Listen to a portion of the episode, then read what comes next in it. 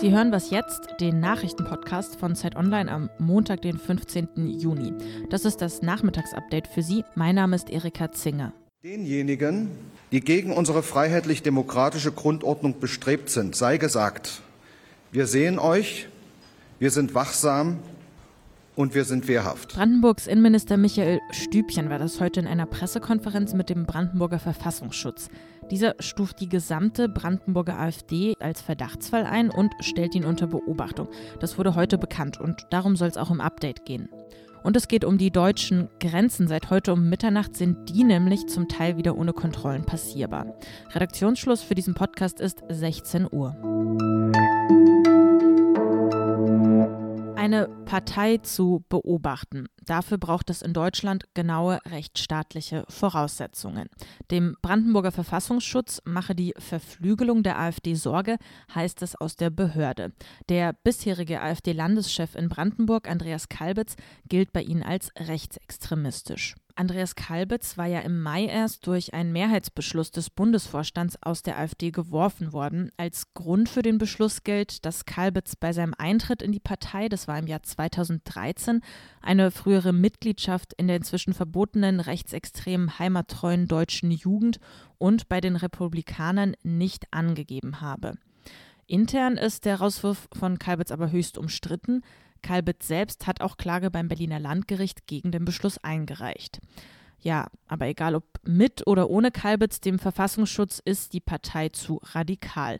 Als Gründe für die Beobachtung der AfD Brandenburg nannte Verfassungsschutzchef Jörg Müller heute bei einer Pressekonferenz drei Gründe. Erstens extremistische und dem Landesverband zurechenbare Positionierung von AfD-Mitgliedern, insbesondere die Verletzung der Menschenwürde, des Demokratie- und des Rechtsstaatsprinzips. Der zweite Grund. Die starke Verflügelung der AfD Brandenburg, also der Einfluss Flügels auf die Gesamtpartei. Ja, und drittens. Die nachweisliche personelle und strukturelle Verflechtung der AfD in Brandenburg mit anderen rechtsextremistischen Strukturen. Damit ist der Landesverband nach Thüringen der zweite, der als Verdachtsfall eingestuft wird. Konkret bedeutet die Entscheidung des Verfassungsschutzes nun, dass die Behörde nachrichtendienstliche Mittel und Methoden nutzen kann, um zu erklären, ob sich die Anhaltspunkte bestätigen. Extremisten als Extremisten zu erkennen und zu benennen, ist Kernaufgabe des Verfassungsschutzes. Ja, das sagte Müller auch noch. Und gerade wegen der gestiegenen Bereitschaft, Gewalttaten zu begehen, ist der Rechtsextremismus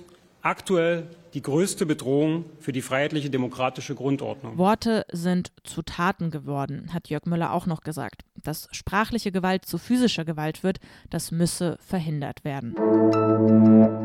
Seit Mitternacht sind die Grenzen zwischen Deutschland und den Nachbarländern wieder ohne Passkontrollen passierbar. Außerdem gibt es seit 0 Uhr für die meisten EU-Länder keine Reisewarnungen mehr, sondern Reisehinweise. Nur noch mal kurz zur Erklärung. Eine Reisewarnung ist noch kein Verbot, in ein bestimmtes Land zu fahren. Die Warnung liefert lediglich striktere Vorgaben und eben auch Leitlinien für Urlauberinnen und Urlauber. Ja, normal ist mit dieser Aufhebung der Passkontrollen aber noch nicht wieder alles. Auch für einige EU-Länder wie Finnland, Norwegen und Schweden bleibt die Reisewarnung bestehen. Besonders in Schweden sind ja in den vergangenen Tagen die Infektionszahlen wieder rasant gestiegen. Wer reist, reist auf eigene Gefahr. Das sagt Außenminister Heiko Maas.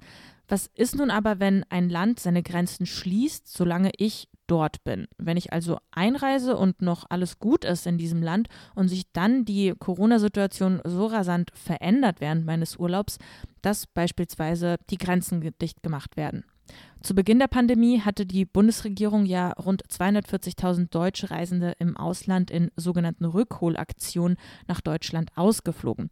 Wird es das auch weiterhin geben, Heiko Maas? Natürlich werden wir für die Länder, in denen es zu erhöhten Infektionen kommt, wo es Ausgangssperren gibt, über unsere Konsulate und unsere Botschaften die Reisenden, die deutschen Reisenden vor Ort unterstützen. Und wir werden sie dabei unterstützen, mit normalen Flügen auch wieder zurückzukommen. Hm. Aber wir werden keine eigenen mehr schicken. Also große Rückholaktionen der Bundesregierung vorerst nicht mehr. Auch für Nicht-EU-Länder könnten die Reisewarnungen in den nächsten Wochen gelockert werden. Das halte Maas für möglich. Das sagt er heute im ZDF Morgenmagazin. Abhängen werde dies immer davon, wie die Lage in den jeweiligen Ländern ist. Zuletzt hatte die Türkei sich ja darüber beschwert, dass für ihr Land auch weiterhin eine Reisewarnung gilt. Inwiefern es doch Lockerungen geben könne, damit Urlauberinnen und Urlauber halbwegs unbeschwert einreisen können, darüber spricht Heiko Maas heute mit seinem türkischen Kollegen. Bei dem ganzen Gerede über Urlaub, da wirkt es fast, als sei Corona vorbei. Das darf auf gar keinen Fall passieren.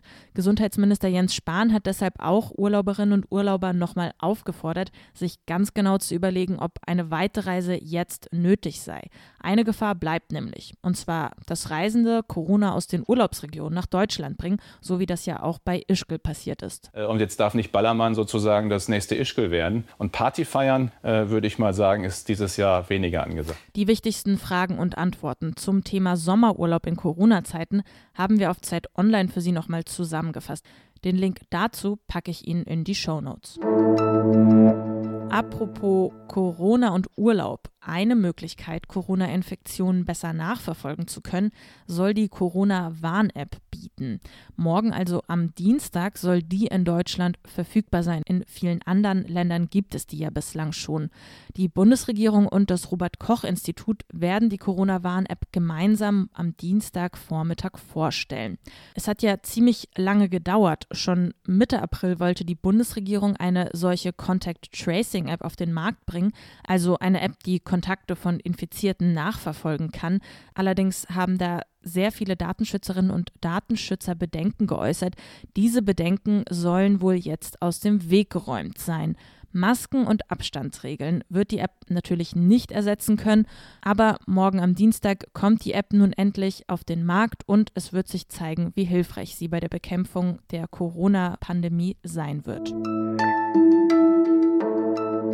Was noch? Genau 15 Jahre ist das her. Heute an diesem Montag, dem 15. Juni, sitzt Theodoros Bulgarides in seinem Schlüsselladen in der Trappentreustraße 4 in München und wird von den Terroristen des sogenannten NSU ermordet. Bulgarides wird 41 Jahre alt. Theo Bulgarides ist damit das siebte Opfer des sogenannten NSU. Nach seinem Mord wird seine Familie monatelang krimineller Machenschaften verdächtigt, ein rechtsextremen Hintergrund sehen die Behörden lange nicht. Heute am 15. Juni findet am Ort der Ermordung eine Gedenkveranstaltung statt. Später verlagert sich das Ganze dann in die naheliegende Auferstehungskirche. Der Gedenktag wird auch live übertragen über Zoom ab 19 Uhr. Den dazugehörigen Link finden Sie auf der Seite der Kirche. Ja, und die Website, wo Sie den Link finden, den packe ich Ihnen in die Show Notes. Ja, das war's mit dem Update zum Wochenstart. Morgen früh hören Sie unsere reguläre Sendung Was jetzt mit meiner Kollegin Pia Rauschenberger. Wenn Sie uns in der Zwischenzeit schreiben mögen, dann gerne an wasjetzt@zeit.de. Ansonsten wünsche ich Ihnen erstmal einen schönen Montag. Mein Name ist Erika Zinger, machen Sie es gut. Die NSU-Terrorserie ist bis heute nicht vollständig aufgeklärt. Es wird sich nichts ändern, solange die Personen, die für die Ermittlungsfehler bei den NSU-Morden verantwortlich sind, nicht zur Verantwortung gezogen werden. Das hat mal Yvonne Bulgarides gesagt, die Witwe des ermordeten Theodoros.